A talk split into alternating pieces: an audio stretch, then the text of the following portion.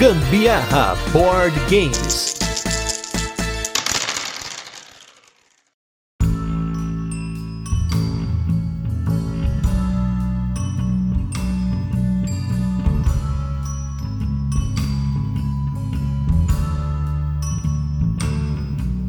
Diversão. O que é diversão para você?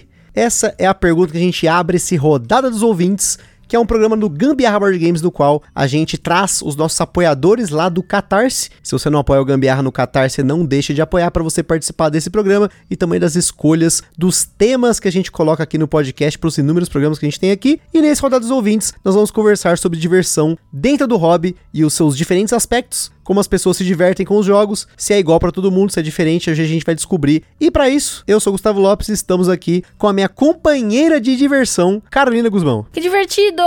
Tô aqui de novo. Então, pra gente começar esse programa, o que é diversão para você? Já vamos colocar direto para abrir o programa e a gente já começar essa discussão, o nosso primeiro ligador do dia, que é o Túlio, que é a primeira vez que ele participa aqui do Rodada dos Ouvintes e ele vai trazer a perspectiva dele sobre o que é diversão dentro do hobby de board games para ele.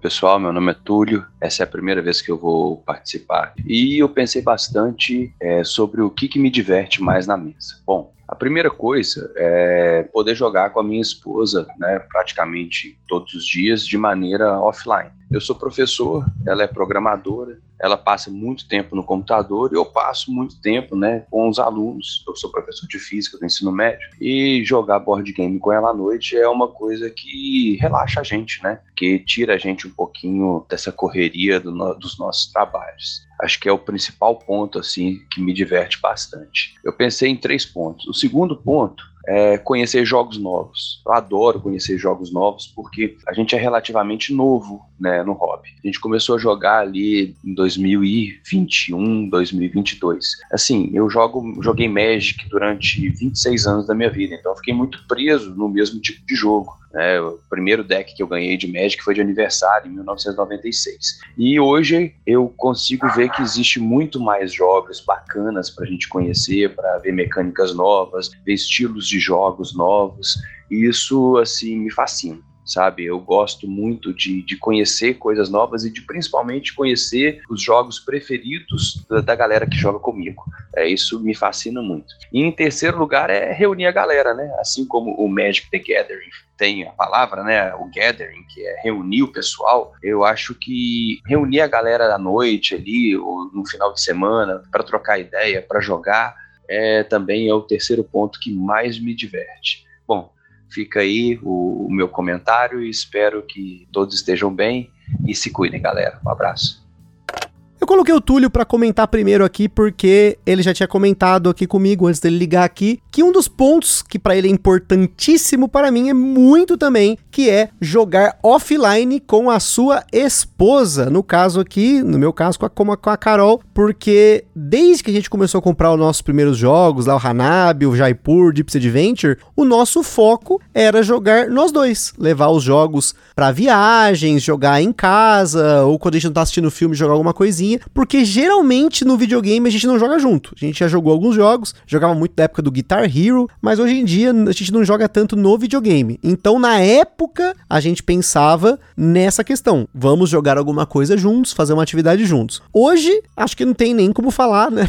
Tipo, não tem nem o que explicar, né? Porque o podcast somos nós dois. Então, aqueles monte de jogos que vocês veem no nosso Instagram, normalmente estamos nós dois na mesma mesa, né? Então, acho que para mim o ponto principal do hobby sempre foi jogar com a Carol. Eu acho que é, jogar com o parceiro é uma outra forma, inclusive, de você reconhecer essa pessoa, né? Apesar de você conviver com ela todos os momentos e tal, você encontra ela num outro, num outro momento, de uma outra forma, né? Com o Gusta, por exemplo, ele tem todo um, um jeito com o jogo que eu acho que é muito interessante. Porque ele, por exemplo, uma coisa que eu. Se a gente não jogasse juntos, eu não saberia. Ele não é competitivo. Eu sempre brinco, ah, ah, ele fala que não é, mas é e tal, mas ele não tem esse negócio de eu preciso ganhar. Isso é uma coisa que se eu fosse falar, conhecendo ele enquanto pessoa, que é uma pessoa que vai sempre atrás, que precisa garantir, no sentido de que, sabe, tipo, é muito focado e, e vai atrás do que determina fazer. Eu não imaginaria que ele não é esse perfil de, de jogador competitivo que fica irritado, bravo e que aquilo ali é matar ou morrer, sabe?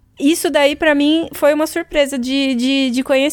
E com certeza, isso é uma forma também da gente é, se aproximar mais, né? Então, jogar jogo de tabuleiro juntos também, para mim, é muito divertido por isso, porque a gente se, se olha de outras formas, né? Com certeza, por exemplo, a Carol, eu sei que ela fica triste quando perde. Apesar dela não ser extremamente competitiva, eu acho que a Carol é mais competitiva do que eu. Eu gosto de ganhar, eu tento fazer o possível para ganhar, mas, como a Carol falou, eu não sou aquela pessoa que vai até a última consequência, né? Como a gente comentou lá no episódio sobre análises parálises, isso pode acontecer, né? Quando você vai até a última consequência, você quer analisar todas as possíveis variáveis, você pode levar mais tempo e isso estragar a experiência dos outros. Ou não, ou às vezes todo mundo é competitivo na mesa, tá todo mundo aceitando, não precisa ter relógio de xadrez na mesa para poder jogar. Então, pensando nessa coisa de conhecer, jogar em dois é uma experiência muito intimista, porque só estão você e mais uma pessoa. E aí a gente tá falando de jogar com a esposa, mas pode ser jogar com seu amigo, com seu irmão, com a sua mãe, com seus pais, enfim. Jogar em dois é uma experiência mais intimista e geralmente esses jogos você tá ali um contra o outro, é um face a face.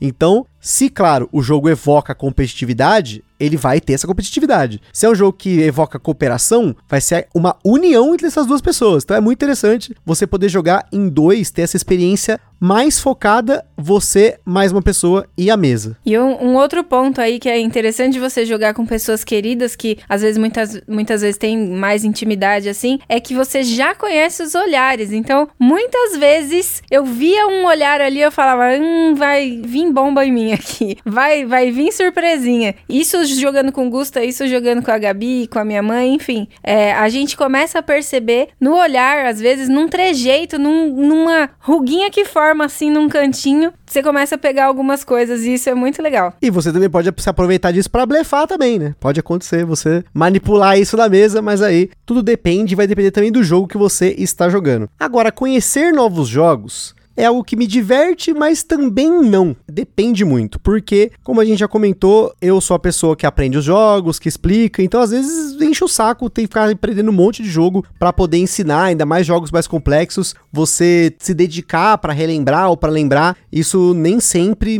é, me atrai, assim, nem sempre eu gosto, porque eu tenho que às vezes fazer quase que um curso para poder explicar e jogar. Mas eu curto jogar jogos novos, gosto de descobrir jogos novos, tanto que a gente tá fazendo no nosso Instagram a nossa estrada até o jogo 1000, estamos aí nos 700 e alguma coisa. Então, isso me diverte, porque senão eu não estaria ali tirando fotinho, colocando no Instagram, fazendo especial pra gente falar sobre isso. Em breve deve ter um especial para falar dos jogos dos 600 aos 700. Então, sim, jogar novos jogos me diverte, mas nem sempre é uma experiência prazerosa até chegar na mesa. É, eu gosto de conhecer novos jogos, até porque para mim é um pouco mais fácil, porque eu não costumo, né, não costumo não, não leio os manuais, eu, é. eu, eu, recebo de bandeja. Denúncia. Já, já é dito isso há muito tempo aqui nesse podcast. Então, nesse sentido, para mim é mais tranquilo. Mas às vezes eu fico um pouco desconfortável quando eu tô, por exemplo, jogando uma coisa que é muito fora do que eu tô compreendendo ali, às vezes eu tenho um, um pouco de dificuldade para entender, assim, até começar a andar um pouco com o jogo. E, e aí, no comecinho, geralmente, a primeira rodada, por exemplo, de um jogo novo, onde eu ainda tô me situando e tal, ela não é tão divertida. E a partir do momento que eu começo a entender, aí eu deslancho mais, aí eu passo a, a achar o jogo um pouco mais legal, um pouco mais divertido. Como pode acontecer de eu achar ele chato do início ao fim.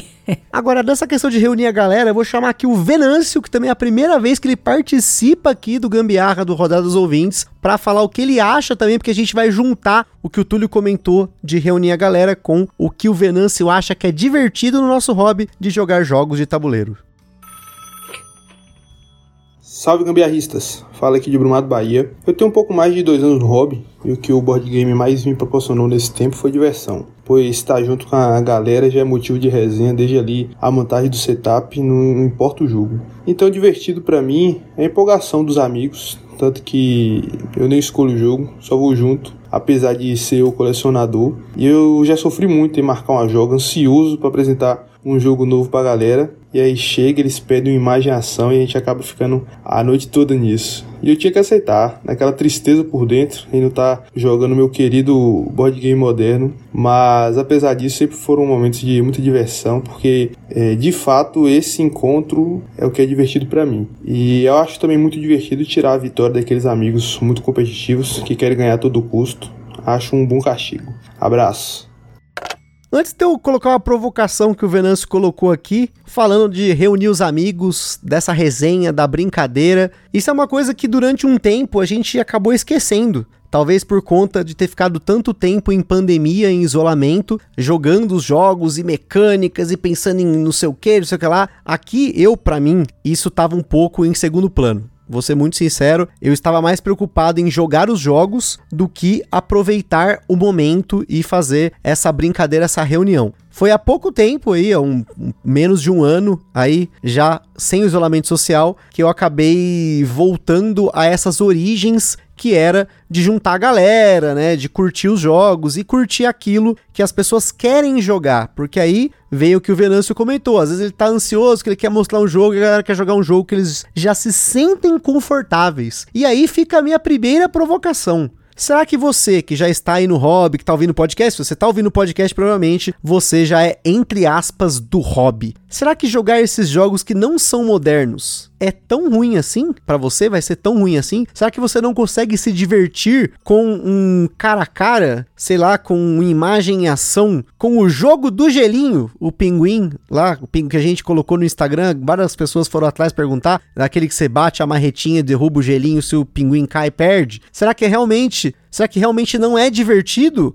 Ou será que às vezes é uma questão de se permitir e esquecer essa separação que a gente faz artificialmente entre jogo moderno e não moderno? Eis a questão, né? Eu me divirto muito com o Pinguim, me divirto muito com o Uno. Eu gostava pra caramba de jogar cara a cara, depois de não tive mais acesso a ele, assim, a gente não tem nenhuma cópia, não tenho ninguém próximo que tenha também, então nunca mais joguei. Mas Joguei perfil o, durante a pandemia. Joguei uma partida de perfil com as colegas do trabalho. Então, eu me diverti. Eu, eu acho que o, o que faz a, a, coisa ser divertida, o jogo faz muito sentido quando, né, se ele, se ele tem esse tom para diversão. Mas eu acho que as pessoas que estão compartilhando também fazem com que o negócio seja prazeroso ou não né? Sem dúvida, né? E, e, isso aí, como até o próprio Venâncio comentou, às vezes tá aquele cara mais competitivo, ter essa superação na mesa, ter a empolgação da galera, sem dúvida, a empolgação da galera me move muito. Tem me movido muito quando eu pego um jogo, coloco na mesa, a galera tá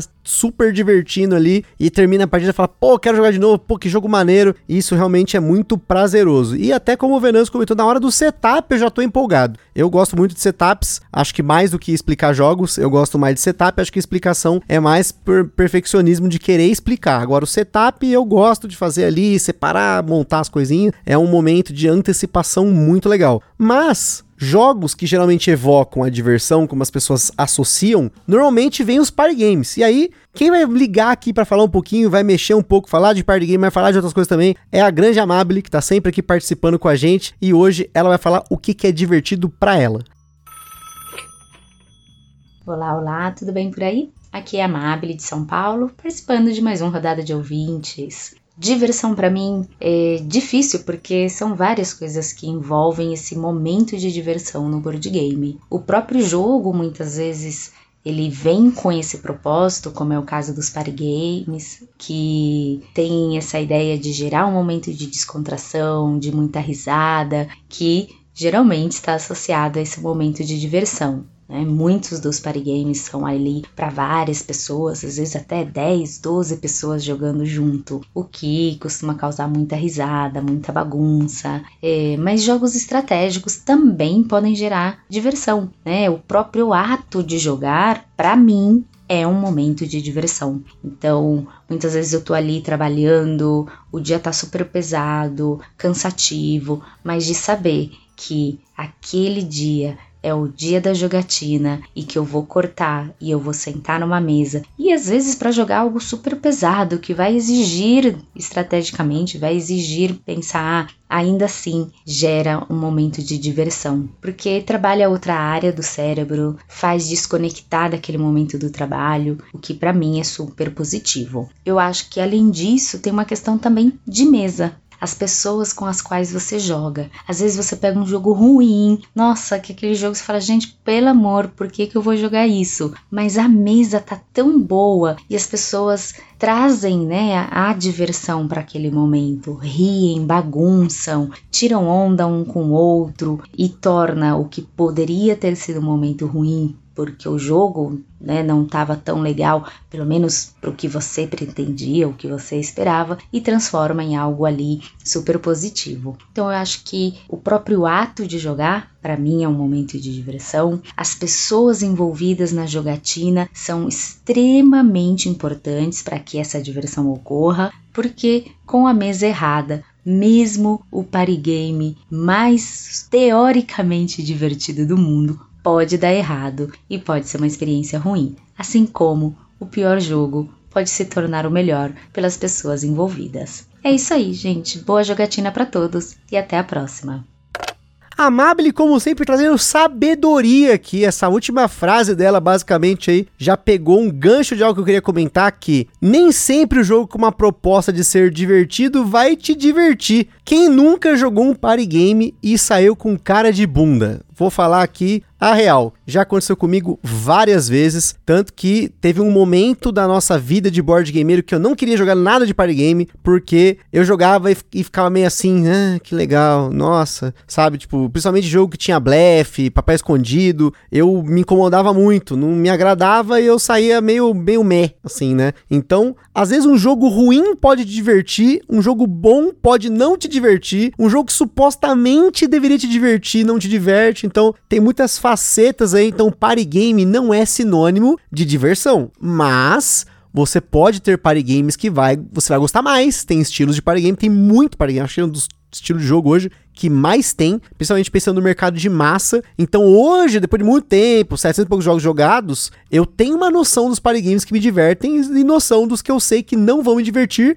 eu às vezes, né, topo, mas posso não curtir. Ah, eu também já saí várias vezes de um party game meio chateada, incomodada com alguma coisa, mas isso é natural. Eu acho que vai muito do dia que você tá, às vezes vai muito das pessoas que você tá jogando, como a Mabel falou. Da mesa, né? Da mesa em si. Enfim, né? A gente, a gente tá sujeito a isso em qualquer situação de vida também, né? Preciso só sinalizar que já joguei vários, inclusive party games com a Mabel e um dos mais divertidos foi o Rap Salmon, que é, ela é a evangelizadora do Rap Salmon no Brasil. Não sei se todo mundo já sabe disso, mas é muito divertido e muito engraçado jogar Rap Salmon com ela. Demais, que legal. Um outro exemplo do party game que às vezes me diverte, às vezes não, é o Secret Hitler, que a gente comentou no episódio de férias também, que a gente jogou algumas vezes lá na Ludus, no aniversário do Nivas. E a primeira rodada, a primeira partida, eu tava na mesma. Ah, ok. Depois a segunda já foi mais legal, talvez pela situação que aconteceu. Então, realmente, especificamente, por exemplo, no Secret Hitler,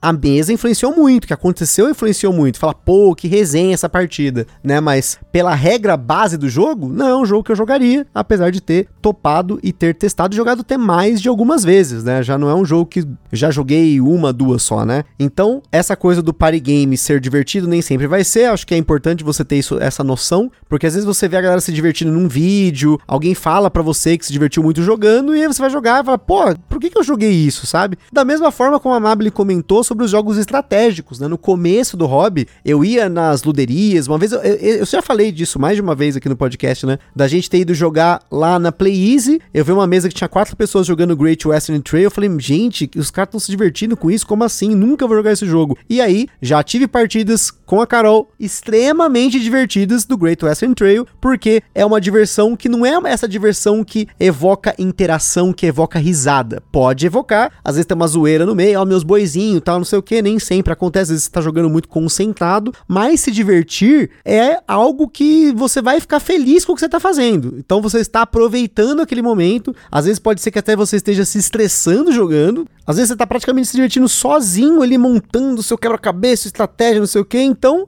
existem formas de se divertir com os jogos de tabuleiro que são diferentes. Então, aquele jogo mais pesado, aquele jogo que não envolve tanta interação, que tem um puzzle, que tem mercado, enfim, tem N formas, até as vazinhas que não são complexas, mas são muitas vezes jogadas em silêncio, você tá contando cartas, tá pensando nas coisas. Isso pode te divertir. E um ponto que a Mabel comentou que também é um ponto bastante importante pra gente aqui em casa, é essa desconexão do trabalho. Né? Como o Túlio comentou lá, que a esposa é programadora e ele é professor, eu trabalho o dia inteiro em home office na frente do computador, a Carol fica o dia inteiro lidando com paciente. Então, quando a gente tá ali nesse nosso momento de jogar, a gente quer se desconectar do trabalho, mesmo que o tema do jogo tenha a ver com o nosso trabalho. A gente consegue se divertir com algo que tem a ver com o nosso trabalho, mesmo estando ali, já vivendo nesse meio, né? Eu não sei se faz sentido isso. Ou se faz, porque aí ali, mesmo sendo o, o tema do seu trabalho, você pode fazer o que você não faria também, né? Com certeza, né? Você tá num outro universo,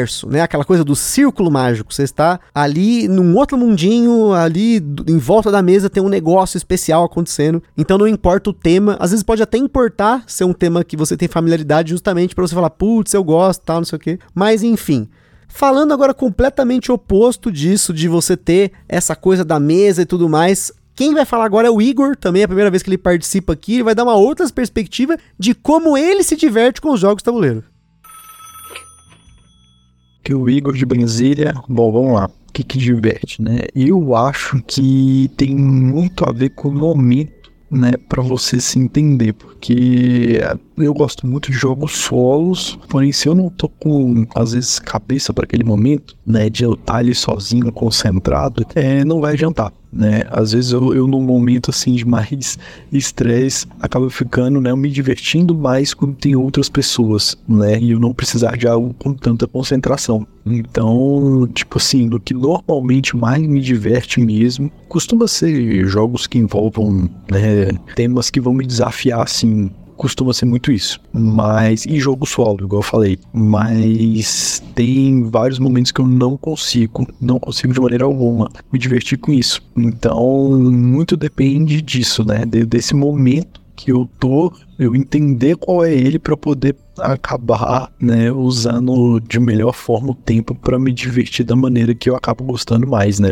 Então, comigo costuma funcionar mais ou menos dessa forma. Como o Igor comentou, né, independente de ser jogar solo, jogar em dois e jogar em X pessoas, o momento é muito importante. Que a Carol também comentou, o momento que você tá pode não ser um momento propício para a diversão. Às vezes você tá pensando em outra coisa, você tá tendo um problema no trabalho e você não consegue se desconectar. Quantas vezes você que está nos ouvindo, quantas vezes pode aí fazer essa reflexão, você sentar numa mesa para jogar mas você não conseguir jogar direito porque você está com a cabeça em outro lugar. É, a questão do momento, né, para jogar, eu acho que isso é, ele é crucial, assim, né? Se você insiste numa coisa que você não tá afim de fazer, se você for uh, jogar com outras pessoas, você vai levar uma experiência ruim para elas. Por mais que às vezes você não se contagia com a energia que aquelas pessoas estão transmitindo, que tá todo mundo se divertindo e tal, e você acaba emanando a sua energia pesada também. Então, aí acaba trazendo experiência ruim para os demais, né? Então, eu acho que não que você tenha que ficar ali se autoavaliando,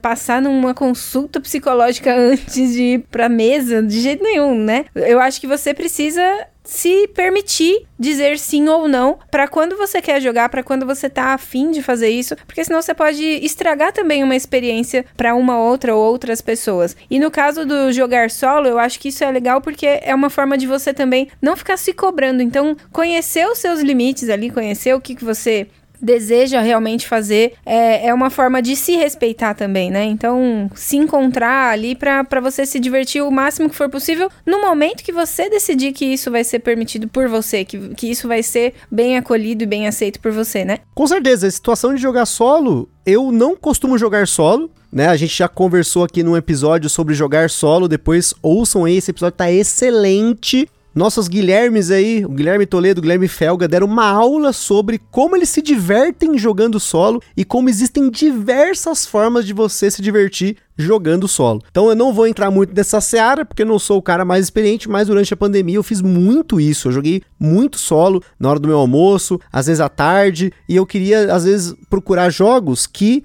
não eu tinha um adversário, tipo um automa. Eu, eu me divertia mais solucionando quebra-cabeça. Então, se o jogo tinha lá uma pontuação X a ser superada, isso me divertia porque é o tipo de problema que eu quero resolver que parece engraçado, né? Pô, se divertir resolvendo o problema. Mas eu geralmente me divirto resolvendo o problema. Literalmente. De dependendo do problema também, né? Tem problema que eu não me divirto solucionando, né? Tipo, trocar o batente da porta, essas coisas não me diverte, que é um problema que eu não queria resolver. Mas quando eu quero resolver um problema, eu me divirto quando eu resolvo ele. Não sei se faz sentido isso. Meio louco, né? E mesmo quando ele não queria resolver o problema, ele depois sai contando para todo mundo que resolveu. Então ele no final se diverte. É um feito, né?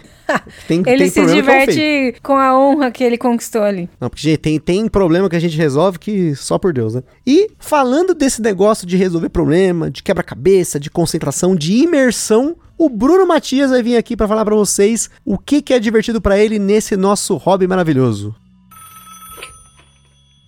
Fala, amigos do Gambiarra. Espero que todos estejam muito bem. Aqui é o Bruno Matias de São Bernardo. E hoje para falar de um tema tão bom, né? O que, que é divertido pra gente? Poxa, né? tá nesse hobby principalmente por causa dessa característica. Jogar jogo de tabuleiro é, é divertido demais. O desafio traz atenção, o quebra-cabeça, a busca pela solução, pela melhor jogada, pela melhor, melhor estratégia, melhor tática, a melhor aliança que você faz. Enfim, tudo no, que está envolvido nos jogos é, é bom, é divertido demais. Agora dá para destacar dois pontos dessa lista toda com os quais eu me divirto mais. O primeiro tem a ver com as pessoas que estão jogando, que se eu percebo e quanto mais eu demoro para perceber, melhor, porque significa que mais envolvido eu estou. Mas se eu percebo que as pessoas estão ali imersas naquele momento, se dedicando e dando o seu melhor e muitas vezes nem percebendo isso, que é o mais gostoso, é um momento de diversão altíssimo para mim. E o segundo tem a ver com o jogo em si. Eu gosto muito de momentos que me destacam da realidade, sabe? Quando uma atividade é capaz de me tirar do, desse realismo do mundo e viver uma experiência bem diferente de você esquecer de todo o resto e estar tá totalmente envolvido ali.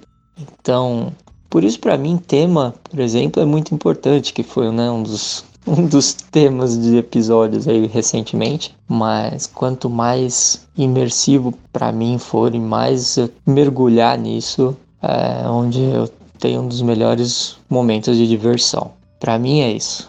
E jogar sempre. Um grande abraço a todos.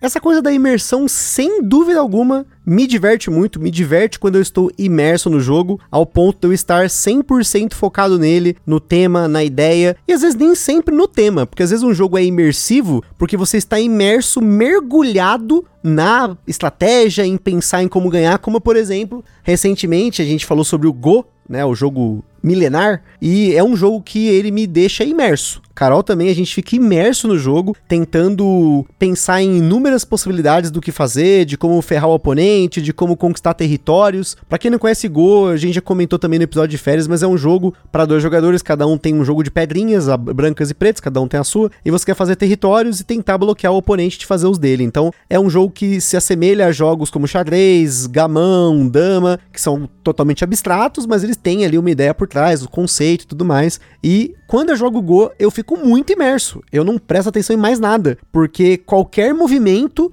pode mudar tudo. Uma única pedrinha colocada em jogo muda tudo. Então eu, eu tenho que estar ali presente a todo momento. Tem jogos que nem sempre eu tô imerso, mas ainda assim me diverte. Porém, estando imerso no jogo, eu me divirto mais, sem dúvida. Não, a imersão é, tipo, total diferença mesmo. Porque isso, para mim, a temática do jogo me, me atrai mais para que eu consiga atingir esse ponto de imersão. Porque senão, se é um negócio muito aleatório assim, é mais difícil para mim. O Gusta tá falando do Go como sendo, né, um dos jogos que a gente tá jogando. E aí, se você só vê o tabuleiro do Go ali, realmente, né, parece que não tem absolutamente nada de tema, mas... Tem graça nenhuma, né? É, nada, nenhuma graça. Porém, eu já até falei num dos casts aí que eu, eu falei sobre o Go, acho que foi no episódio de férias, inclusive. Eu assisti um vídeo aí, a gente assistiu um monte de, de vídeos sobre o Go, até para aprender direitinho como funcionava, né, o, o, jogo. E tem uma história por trás, né? Então faz um sentido, associa muito com, com as questões de vida e tal. E aí eu, encaro o tabuleiro aquele tabuleirinho comum, parece um tabuleirinho só quadriculadinho assim, e eu encaro ele diferente. Aquilo ali não, não tem ilustração nenhuma, mas ainda assim tem uma temática importante por trás que para mim faz sentido. Então, essa história de temática me faz imergir muito profundamente dependendo do jogo, e isso para mim facilita muito até o desempenho no jogo, a compreensão de algumas ações, né? Fazer sentido me faz sentido. Então, é, eu acabo que consigo interagir melhor no jogo. E isso leva, óbvio, à diversão. Quando é um jogo muito superficial, um negócio que eu não, não me simpatizei tanto assim. Não teve vínculo, nenhum né? vínculo com ele, aí acaba que meio que fica, né, raso, assim, e eu não, não, não aproveito tanto. Eu já sou diferente, como eu falei, eu não, não ligo tanto pro tema nesse momento. Às vezes o tema não faz sentido nenhum para mim, mas eu tô imerso em jogar. Eu acho que a habilidade de você se imergir no jogo é algo que depende muito do quanto você gosta de jogar qualquer coisa. Eu gosto de jogar qualquer coisa. Então, qualquer coisa ali que tenha o mínimo de bom senso e de estratégia e de ideia interessante vai me imergir independente do tema. Às vezes é um tema nada a ver, mas eu tô ali focado e tal. Agora, quando o jogo ele não me traz uma experiência boa, e experiência é um negócio totalmente relativo, é, vai muito de uma série de fatores, é a mesa, é o dia, é o jogo, é, é a produção do jogo, isso soma tudo para fazer um, um bololô aí que é o jogo de tabuleiro. Então seria muito relativo a gente avaliar isso sem sentar para jogar. Por isso que eu evito avaliar os jogos só lendo o manual. Eu prefiro jogar. Alguns jogos eu olho, leio o manual, tá, falo, ah, acho que isso aqui não vai rolar. Principalmente falando do podcast em si, que a gente tem um tempo limitado, é um episódio por semana, então alguns jogos eu acabo recusando, alguns jogos a gente evita para colocar aqui, porque a gente sabe que tem alguns fatores que a gente não gosta muito. Por exemplo, jogo tem muito texto em carta, é, jogo de controle de área que normalmente não vai jogar em dois. Então, tem algumas coisas que a gente não coloca no podcast porque a gente não costuma jogar. Às vezes sim, às vezes não, vai depender das pessoas também que vão jogar com a gente. Então, essa experiência de você ter o jogo de tabuleiro à disposição, de você curtir e parar para curtir, é importante, mas para mim o, o, tema em si não é o ponto fulcral aí disso. Para mim, o que conta mesmo é eu parar para jogar. E aí, colocando mais um ponto diferente, interessante para vocês, que eu, eu, até empatizo de certa forma, já explico porquê. Vamos colocar aqui a Camila para falar com vocês o que, que é divertido para ela. E aí, pessoal, Camila de BH, para falar o que eu acho divertido jogando jogos de tabuleiro, né? Primeiramente, é, eu sou uma pessoa que é muito competitiva, então isso me atrai em jogos, né? A competitividade. Então é muito comum eu começar a me estressar e ficar nervosa quando eu vejo que uma jogada de outro jogador vai me prejudicar, ou então a pessoa tá com muito AP e eu preciso fazer aquela jogada. Já aconteceu até de eu anotar cada jogada que eu precisava fazer no meu celular para não esquecer. Então essa competitividade, ela me atrai muito em jogos, né? E já aconteceu de eu ficar tão nervosa com essas situações que eu comentei, que alguém chega e fala: calma, é um jogo, é para se divertir, é para relaxar. Mas a pessoa não entende que eu me divirto dessa forma, sabe? Me estressando, ficando nervosa, roendo a unha de nervoso. É uma coisa que eu me divirto muito, sabe? Essa competitividade. Eu só espero, né, que eu não atrapalhe a diversão dos outros com esse meu comportamento, mas eu espero que não. E aí, no final, é muito divertido rir, dar risada que outra pessoa perdeu, mas sempre de forma muito respeitosa, tá? Eu não sou aquela pessoa que não sabe ganhar, né? Porque tem gente que não sabe ganhar. Eu sei ganhar, mas assim, eu dou risada de forma respeitosa. Então é isso que me diverte, sabe? Essa competitividade, é, ganhar e perder, que eu também dou risada quando eu perco, do mesmo jeito. Enfim, é isso que me diverte em jogos de tabuleiro. Obrigada, pessoal. Carol pode falar até melhor por mim, mas essa coisa de se estressar jogando é algo que para jogo de tabuleiro é uma característica minha que eu tentei tirar, né? Eu tentei sair o máximo disso porque jogando videogame eu me estresso e eu estou me divertindo. Às vezes eu tô xingando a televisão, eu tô socando a mesa, eu tô socando o sofá, eu tô dando chilique, mas eu tô me divertindo. Calma, não estou. Me, eu não vou morrer ali, não vou me infartar. Mas aquilo me diverte. De novo, é um aspecto que pro jogo de tabuleiro, para mim não funciona. Eu não sou assim jogando jogo tabuleiro, mas eu sou assim jogando videogame, sempre fui dessa forma. Medonho ele. É engraçado até. Ele realmente ele se transforma ali, tipo, nervosão, interagindo com o videogame e tudo. E, tipo, depois tá zen. Virou as costas pro jogo, tá tudo certo, tá tranquilo. Mas é assustador. Mas tem um estilo de jogo de tabuleiro que ele evoca esse eu interior meu. Que são jogos de destreza ou jogos em tempo real. Porque aí tá acontecendo naquele momento do tempo, espaço, ao vivo, e eu não tenho como me controlar e aí eu tô xingando, eu tô reclamando. Carol lembra muito bem. Speed Cups foi um desses jogos que esse meu eu interior foi evocado para xingar a cada rodada, até o ponto de que eu comecei a ficar melhor no jogo, mas mesmo assim, eu ainda xingo e é um negócio que sai, não tem o que fazer, acontece. Tá com o gato, ele já fez isso. Tá com o gato, gente, eu xingo sozinho ali, eu não tô xingando o oponente, isso é importante de salientar. Não estou xingando o oponente, eu estou me xingando e xingando os meus reflexos, xingando a minha mão que às vezes tá tremendo. Então, em jogo de destreza, jogo tempo real, esses que tem rapidez, reflexo, acontece muito, porque aí ele tem essa mesma dinâmica que acontece no videogame. O videogame é um exemplo aí, eu, nesse momento da gravação desse podcast, eu estou jogando um jogo chamado Dead Cells. Segundo os nossos apoiadores, muita gente conhece esse jogo, eu acabei pegando porque estava lá de graça, lá na, na Play Store. E é um jogo que exige muito reflexo, muita rapidez. Ele vai ficando cada vez mais difícil. Eu estou jogando cada vez na dificuldade mais alta. Então é muito normal eu estar tá xingando o jogo, porque é, a minha falta de habilidade às vezes acaba me deixando nervoso. Mas o meu nervoso, eu estou me divertindo. Eu raramente tenho esses momentos de xingar. Eu é extremamente raro. Se me verem fazendo isso, provavelmente deve ter algo muito grave acontecendo. Que aí é a forma como a pessoa se diverte, né? Como a Camila comentou, ela se diverte se estressando, nossa, ficando maluca, queimando cabeça. Um exemplo de um jogo que eu não me divirto muito, Hoje me divirto um pouco mais jogando a versão dele que eu mais gosto, que é o Países Nórdicos, é o Ticket to Ride. Por que, que o Ticket to Ride não me divertia, principalmente lá no começo do hobby, que jogava menos, então acho que a competitividade aflorava mais. Porque um único bloco no Ticket to Ride, ele pode te fazer dar uma volta, ele fazer mudar de plano, você vai acabar se estressando, e isso me deixava muito ansioso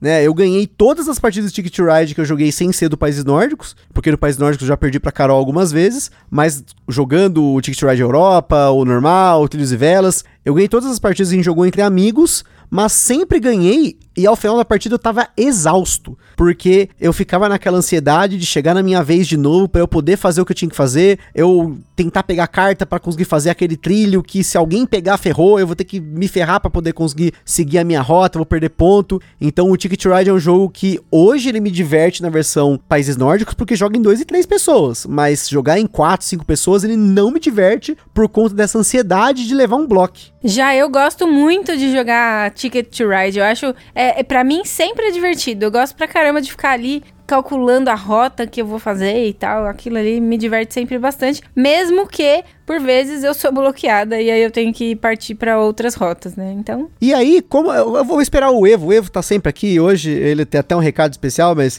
eu vou esperar o Evo falar para eu comentar sobre essa coisa da interação na mesa. Então, Evo, o que que te diverte na mesa de jogo de tabuleiro?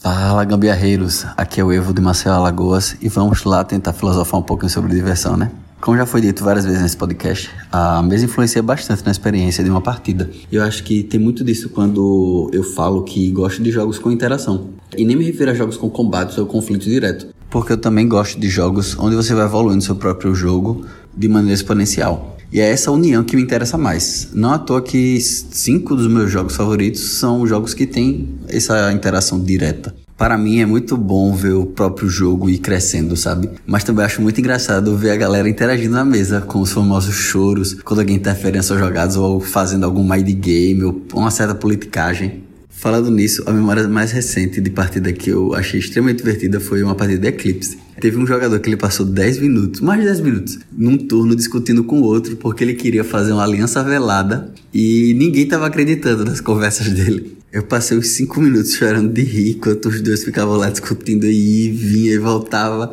A gente começou a, a chamar o cara de double conversinha. E agora eu transformei, fiz o Inception, transformei o, o episódio num caos da vida.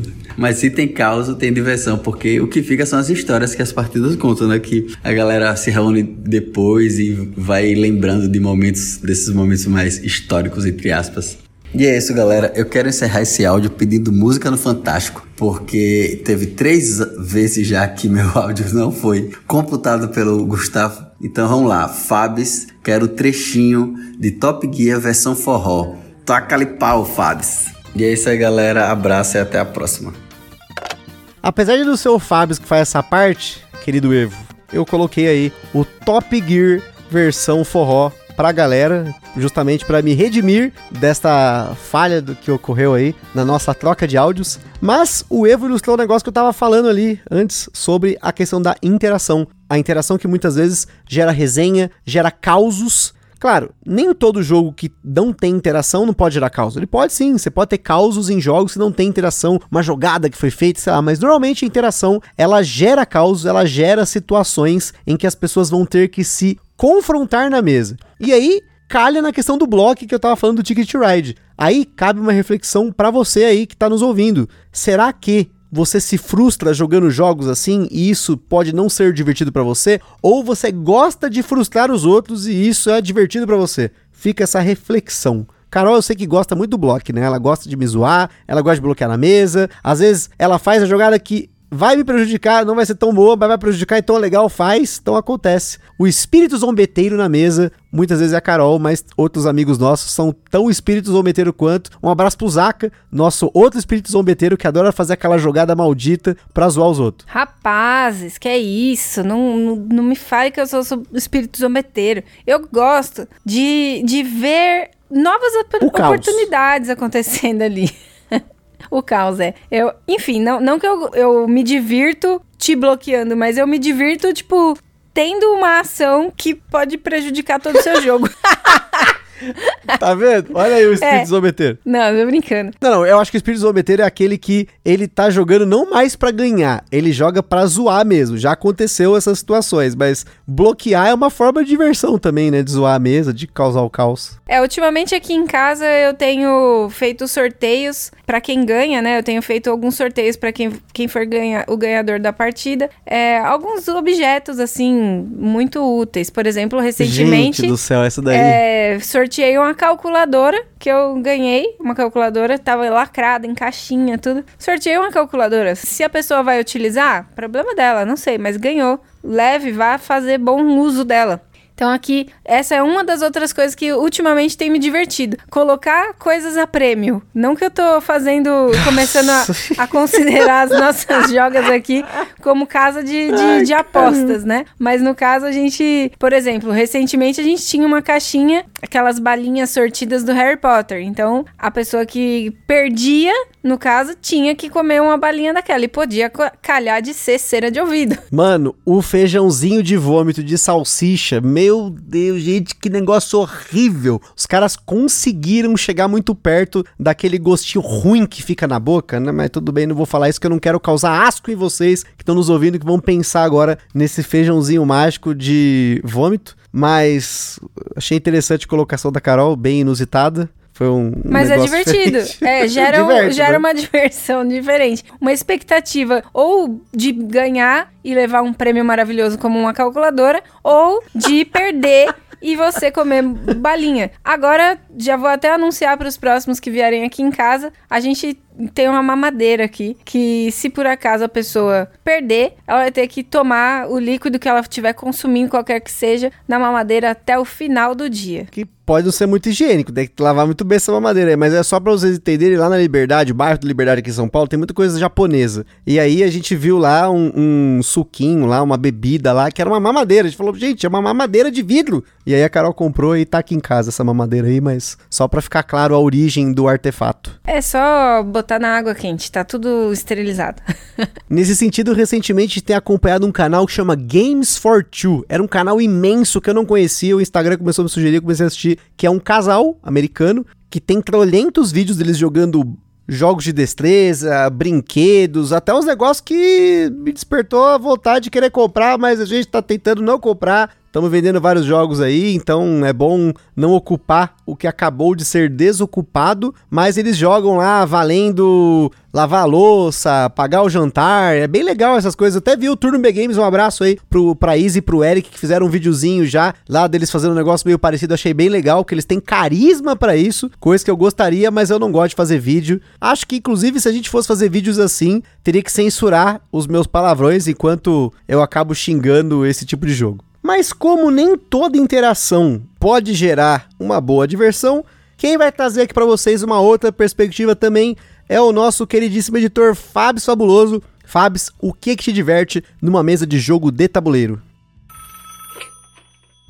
Então, o seguinte, é, diversão para mim, no caso, se tratando de jogos de tabuleiro, tá no fato de poder resolver problemas, de querer resolver problemas, solucionar pequenos problemas, pequenas questões. Desde que esses problemas, né, esses desafios, esses quebra-cabeças, eles não envolvam muitas camadas de raciocínio. Porque aí, para mim, quanto mais eu tenho que tentar prever as coisas, quanto mais variáveis vão se acrescentando, menos prazeroso vai ficando para mim é, jogar sabe? Então, assim, o, os jogos ideais para mim são aqueles que têm uma pontuação um pouco mais direta. Não estou dizendo que são jogos que eu gosto de jogos que apenas têm uma pontuação direta, mas são os que normalmente vão ter mais o meu, o meu carinho, assim, né? Então, por exemplo, o Azul. Azul é um jogo em que você sabe exatamente o que você tem que fazer para você poder ganhar pontos, né? Mas em outros jogos, né, você provavelmente tem que fazer uma jogada, você tem que apostar em uma estratégia que não é uma coisa que fica tão clara, né, no decorrer da partida, você vai fazendo aquilo, mas tendo que saber a hora de desviar um pouco daquele caminho, ou, ou seja, você tem que ter um domínio muito mais completo tanto das regras do jogo, quanto você ter claro na sua cabeça do que que você vai tentar fazer ali, o que que você vai querer fazer, e você vai ter que concatenar todas aquelas coisas, todas aquelas possibilidades para você conseguir chegar no, no ponto é, ideal ali para você conseguir eventualmente até vencer a partida, né? Então isso não me diverte no caso. Até, inclusive, eu gosto de jogos que tenham menos interação entre os jogadores, porque quando você entra ali com uma interação muito alta, é mais uma variável que você precisa considerar. Então, você, no jogo de alocação de trabalhadores, por exemplo, você não sabe se um jogador vai te dar o bloco naquela ação que você precisa, né? Então, de repente, você vai ter que fazer uma leitura do jogo dos outros jogadores, né? Do que, que eles estão fazendo, do que, que eles estão procurando, para você saber se aquela ação, há uma possibilidade daquela ação estar livre para você e tudo, além de você estar tentando se equilibrar ali nas suas escolhas escolhas, né? Que normalmente já seriam difíceis se não tivesse outro jogador ali disputando o mesmo espaço que você. Então, o que me diverte em jogos de tabuleiro é isso: é eu solucionar o meu quebra-cabeça, né? Com pouca ou nenhuma interferência dos outros jogadores e fazer escolhas. O processo de fazer escolhas é muito custoso. Então, fazer escolhas, solucionar esses pequenos quebra-cabeças e assim pode se resumir. Beleza? Abração, galera. Valeu! Isso que o Fábio comentou volta num cast que a gente gravou lá atrás com o Butileiro e com o Toledo sobre interação conflito, combate e gritaria na mesa, mas eu acho que essa perspectiva do Fabs é muito interessante sobre jogos que envolvem muitas camadas não serem divertidos para ele. No meu caso, jogos com muitas e muitas e muitas camadas costumam me divertir, mas eles entram naquilo de serem jogos que eu preciso parar para aprender, quase fazer um telecurso para poder explicar, e nem sempre a primeira experiência é proveitosa porque a gente tá mais focado em entender a regra do jogo do que jogar ele em si. No caso aí, Fabs, você deve ter pensado quando ouviu meu áudio dizer: "Nossa, com ela eu não, não posso jogar". eu não eu não costumo fazer isso quando a gente tá jogando em muitas pessoas, viu? Eu eu às vezes às vezes bloqueio o Gusta quando a gente tá jogando junto. E, e nem é regularmente, e nem é e quando Denúncia. eu vou, e quando eu faço isso, a, a questão dos bloqueios muitas vezes é sem perceber. Os jogos que eu gosto e bloqueio com fervor são os jogos que a gente tem que fazer isso, né? Agora, quando a gente tá jogando em várias pessoas, eu sou muito comportada, não fico fazendo isso não. Agora, já contrário, né, do que o Gusta tá também falando aqui, que ele gosta de jogos com, muita, com muitas camadas, assim como você, eu também não sou muito fã de jogos tão carregados, assim. Eu acho que acaba que eu me perco muito com tantas ações, tantas, tantas e tantas coisas que tem que ser resolvidas, né? É, eu acho que eu mais me canso jogando jogos assim do que realmente me divirto. Eu acho que é possível você se divertir se cansando, né? Tem muitas coisas que a gente se diverte que são cansativas, mas no sentido de cansaço físico ou e ou mental. Mas acho que isso é bem relativo também. Essa questão das camadas acaba que como a Carol falou, às vezes você precisa estar mais centrado no jogo, tá num dia bom, as estrelas alinhadas, para você ter um bom desempenho, para você prestar atenção. E nem sempre as pessoas estão nesse pique, depende muito da época do trabalho, de quanto tá jogando, enfim. A gente já comentou sobre todos esses fatores aqui, mas hoje eu me divirto de tantas formas diferentes, né? Que eh, vocês comentaram até agora aqui no cast. Uma delas são jogos que tem pouca interação, são jogos que não tem tantas camadas, me divertem. Jogos que tem muitas camadas também me divertem. E jogos que tem muita interação também me divertem. Então, assim, nesse ponto, jogar para mim é quase coringa. Porque eu me divirto jogando a maioria das coisas. O que não quer dizer que um jogo pode ter uma experiência boa ou ruim. Como a gente já falou, às vezes um jogo ruim pode te dar uma experiência engraçada, uma experiência boa, ruim no que você acha que o jogo é, né? Às vezes, ah, mas o jogo é muito bobo, o jogo tem estratégia, é só sorte, ou é só interação, ou é, nossa, ele tem isso, tem aquilo. Você pode não gostar de um jogo e se divertir com ele, situacionalmente falando, como também você pode ter um jogo que você gosta muito, que você acha muito bom, e não se divertir numa partida por conta da mesa, por conta do adversário, por conta do que acontece durante a partida. A gente falou tanto de diversão aqui, e tem uma coisa que a gente não trouxe, foi uma definição de diversão. E aí, quem vai trazer para vocês é o Francisco, que vai falar para vocês não apenas o que diverte ele no hobby, mas também o que é diversão. Olha aí, conhecimento para vocês. Fala pessoal do Gambiarra, fala Gustavo, fala Carol, tudo bem? Aqui é o Francisco Lucas. Bem, o tema de hoje ele me levantou até um questionamento, né? Quando saiu o tema, né? O que é divertido, fui pesquisar o que é diversão, porque ficava na minha cabeça. De fato, o que é uma coisa divertida? Trabalhar pode ser divertido? Por exemplo, muitas vezes eu acho divertido organizar minhas planilhas, né, de organização financeira, enfim. O que é de fato divertido? Às vezes para uma pessoa trabalhar, até trabalhar é divertido. Então fui procurar no dicionário, né, o que é divertido. O que é ser divertido, o que é diversão. E aí no dicionário eu encontrei a seguinte expressão, né? Divertido é tudo aquilo que nos faz sorrir, ou numa tradução mais ampla que eu tive a liberdade de fazer, né? É tudo aquilo que traz felicidade. E aí trazendo essa definição, trazendo esse conceito para o hobby, né, de jogos de tabuleiro, o que é divertido? O que é diversão nos jogos de tabuleiro? É tudo aquilo que traz felicidade.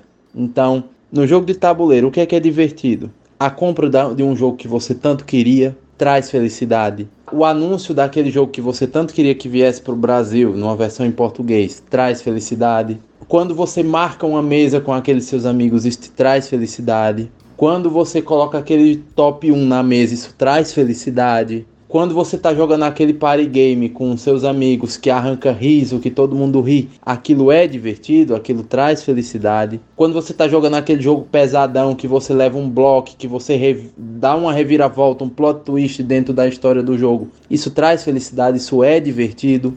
Quando a gente está jogando um jogo de campanha, né, que a gente consegue avançar na história, que a história dá um plot twist, isso é divertido, isso traz felicidade. Então, o que é divertido dentro do hobby de jogos de tabuleiro? O hobby de jogos de tabuleiro. Agora, obviamente, cada um dentro da sua perspectiva, cada um dentro do seu gosto. Party games podem ser divertidos? Podem ser, como podem não ser. Jogos pesados podem ser divertidos? Podem ser, como podem não ser. Eu acho que tudo depende do seu gosto, daquilo que você gosta de jogar, daquilo que você gosta de fazer. Mas dentro dessa perspectiva, o que é divertido? Tudo o que você gostar de fazer que arrancar sorrisos, que te arrancar felicidade. Então, então, se te deixa feliz, amigo, é divertido, vai fundo e só seja feliz, se divirta. É isso, um abraço e até a próxima. Aí eu vou contrapor essa definição do Francisco Lucas aí, porque tem coisas que te arrancam sorrisos e não são divertidas. Pode acontecer. Quem nunca estava apertado para ir ao banheiro e sai sorrindo depois de estar aliviado? Isso não é diversão, mas traz felicidade, arranca sorriso. Existem outras formas de te arrancar sorrisos sem que você se divirta. Mas entendo, entendi o que a diversão é, num sentido amplo, né? De ser aquilo que te deixa feliz, né? Acho que isso é importante. Diversão com felicidade. Porque eu acho muito difícil uma coisa que você tá se divertindo e você tá triste. Ou você fica triste porque tá se divertindo. Não sei, você tem algum um caso? Ficar triste, se divertindo? Tô tentando pensar aqui, mas acho que diversão e felicidade é uma associação até melhor do que diversão e sorriso. Só se você ficar levando para aquele, ó, oh, estou aqui me divertindo e a fulana não pode vir estar aqui, aí chora, triste pela ausência da pessoa que poderia também estar se divertindo e não estar presente. Será? Mas aí você para de se divertir porque você tá refletindo. Então, aí, aí deixa de ser diversão, é. Ah, não sei, acho que não. Mas eu adorei a reflexão que o Francisco fez. Realmente para mim traduziu tudo que o que realmente é a, a, diversão no nosso hobby, mas eu só preciso acrescentar que para mim os eventos que a gente frequenta também é uma, uma diversão. Encontrar as pessoas que a gente conversa aqui, inclusive o, a turma do, da rodada dos ouvintes, que quando a gente se encontra lá em algum evento, no DOF, por exemplo, ou até no shopping, né, Bruno Matias? A gente já se encontrou até no shopping. e, e simplesmente isso para mim sempre é muito divertido. Eu acho muito legal quando tem essa, essa entrosação entre a gente que tá aqui, que no caso para mim o podcast também é muito divertido. Então a gente que tá aqui conversando com vocês, que, que participam com a gente junto aqui nesse, nesse momento. Então para mim tudo isso é hobby, tudo isso faz parte de, assim, desse mundo de jogos de tabuleiro para mim. Com certeza achei muito legal que o Francisco ele saiu da mesa para falar sobre a diversão até mesmo na hora de você comprar aquele jogo que você queria. Quem nunca caçou até não poder mais um jogo e aí conseguiu, teve aquela conquista, conseguir aquele jogo na Conchinchina e aí foi taxado, mas ainda assim se divertiu com o processo. Pode acontecer, já aconteceu comigo, provavelmente. Vai acontecer com você em alguma fase da sua vida de board gameiro, porque esse é um tema que vai rolar logo logo sobre as fases do board gameiro que você pode ou não ter, vai ser mais uma brincadeira, mas sem dúvida, assim como a Carol comentou, acho que o Francisco ele trouxe aí um wrap up, né? Ele conseguiu juntar tudo aquilo que o pessoal falou aqui e ainda expandir um pouco sobre não só a diversão na hora de jogar, mas fora do jogo na hora de você colecionar, na hora de você comprar, de você pensar em jogos, consumir conteúdo. Um exemplo, falei para vocês já em outros casts, eu estava me divertindo consumindo o canal do Taylor's Trick Taking Table, que é um canal só sobre carteados, geralmente sobre jogos de vaza, mas ele aborda alguns outros carteados. Eu estava me divertindo com os vídeos dele, assistindo não só por conhecer novos jogos, mas também pela irreverência do cara, de como ele, ele faz os vídeos dele, isso também me diverte. Consumir conteúdo geralmente me diverte, assim como produzir conteúdo nos diverte, né? Procurar por temas novos, conseguir trazer perspectivas novas, insights novos, trazer vocês aqui, né, no Rodada dos Ouvintes, para conversar com a gente, para ter essa trocação né, de, de opiniões, de perspectivas, de filosofias. E é muito legal quando a gente consegue encaixar um tema que sai dessa coisa de analisar o jogo e traz uma reflexão legal. As pessoas, quando respondem pra gente, mandam mensagem falando: Olha, pô, eu vi o episódio, isso me deu um gatilho de fazer essa, isso aqui, de vender um jogo, de mudar um pouco a minha visão, de expandir a minha visão, de ir atrás de outras coisas. Então, isso é muito legal quando a gente, de certa forma, influencia as pessoas a terem boas reflexões. A gente espera que não seja apenas uma questão de consumismo, de comprar jogo, de ir atrás, de ficar maluco com o lançamento, não sei o que. Nunca foi a intenção desse podcast, e sim de trazer diferentes perspectivas dentro do nosso hobby e essa hoje foi uma perspectiva de diversão para vocês. Enquanto você falava, me veio aqui que às vezes pode ser divertido e triste, por exemplo, você na busca do seu jogo querido, comprar o seu jogo maravilhoso, fica feliz, depois identifica que comprou com um preço mais alto. E aí sempre que ele vai para a mesa você lembra, hum, podia ter pago mais barato. Aí você tá se divertindo e triste e divertindo e triste. Isso já me aconteceu não com o jogo, mas na Shopee e quando eu fiz uma compra meio ousada, sem necessidade aí. Comprei no Instagram e fui procurar na Shopee, tava muito mais barato. Ferrei, mas tá bom. Acontece também, é, pensando nesse ponto, já me diverti ficando triste depois. Mas no momento que eu tava comprando, estava divertido ou não, porque gastar dinheiro normalmente não é divertido. Eu não gosto de ver o meu dinheiro diminuindo. Eu gosto de ver ele aumentando. Mas é isso aí, pessoal. Espero ter gostado desse episódio. Você que está nos ouvindo, não deixe de comentar no Spotify, no Instagram, no Dopedia, o que é divertido para você com os jogos tabuleiro. Tamo junto, aquele forte abraço e até a próxima. Foi divertido? Beijo, tchau. Está perdido com tantos episódios? Consulte na descrição o nosso índice completo de episódios e playlists.